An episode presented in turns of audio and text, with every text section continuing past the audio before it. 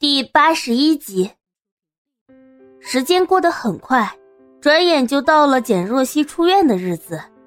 出院前，医生给简若曦做了最后一次检查，顺便不忘夸赞了冷夜晨：“你这男朋友还挺会照顾人的，你的身体恢复的很快，我给你开张证明，今天就可以出院了。”简若曦脸上迅速闪过一抹红晕，却没有说什么，只是点了点头。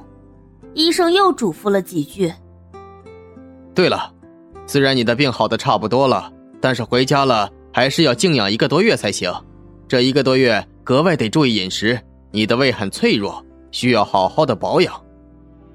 办完了一切出院手续，冷夜晨亲自将简若曦送回了冷宅。回到家中，他就立刻把周妈和小柳喊了过来。这段时间你们要好好照顾简小姐。放心吧，少爷，我们一定细心照顾。你这段时间就在房间里好好休息。医生既然说了要静养，那些家务不必做了，交给小柳和周妈吧。简若曦点了点头，交代完毕之后，冷夜晨便转身回了公司。开车的路上，他突然想到了什么，取出了手机，拨通了李嘉诚的电话。怎么的，冷少爷？这又是有什么吩咐？李嘉诚慵懒的声音从电话那边传来。这一个多礼拜都没看到你的影子，跑哪儿吃香去了？简若曦刚做完手术，在家里休养。我担心她无聊，这段日子你让黎洛过来陪陪她。你说什么？冷夜晨，你是冷夜晨吧？嘉诚。冷夜晨不悦的皱起了眉毛。李嘉诚好半会儿才反应过来，顾不得询问冷夜晨态度的转变，只是疑惑的问：“你到底是怎么折腾人家的呀？把人家都弄医院去了，还做了手术？冷夜晨呐，你可以啊！”冷夜晨有些无奈的扶了扶额：“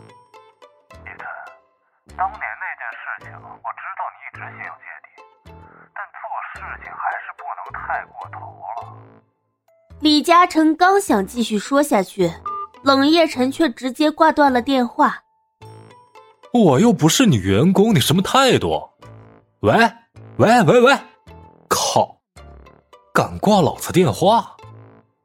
冷夜晨挂电话挂的干脆，李嘉诚也只能认命的打电话给黎洛，约他出来一起吃晚饭。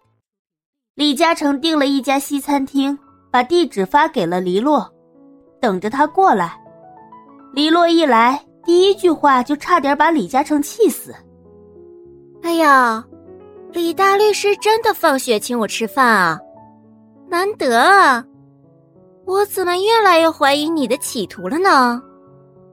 望着桌子上的红酒牛排，黎洛没有急着坐下来，而是有些好整以暇的看着李嘉诚。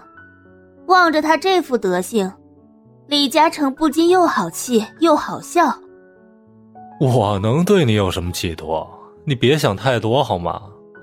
再说了，这餐厅人这么多，你怕什么？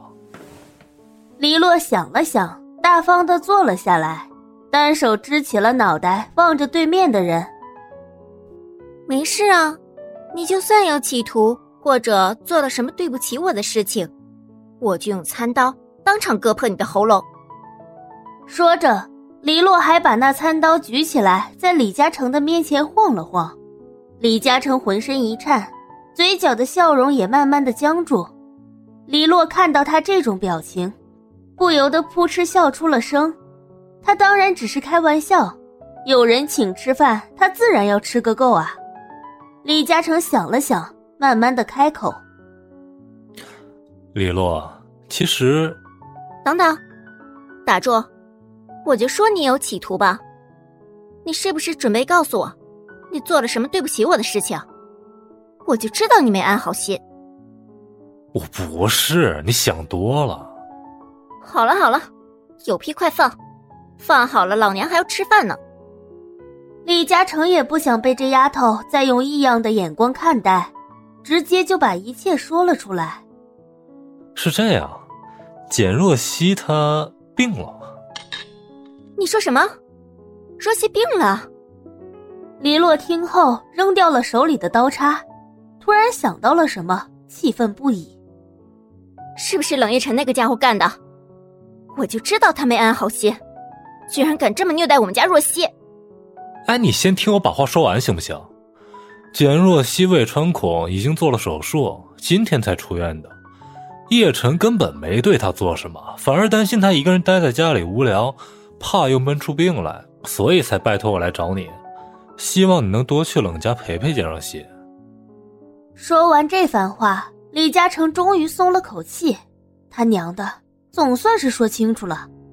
黎洛听完，脸色依旧不好看。冷夜晨怎么不是那种人了？他对若曦的折磨难道还少吗？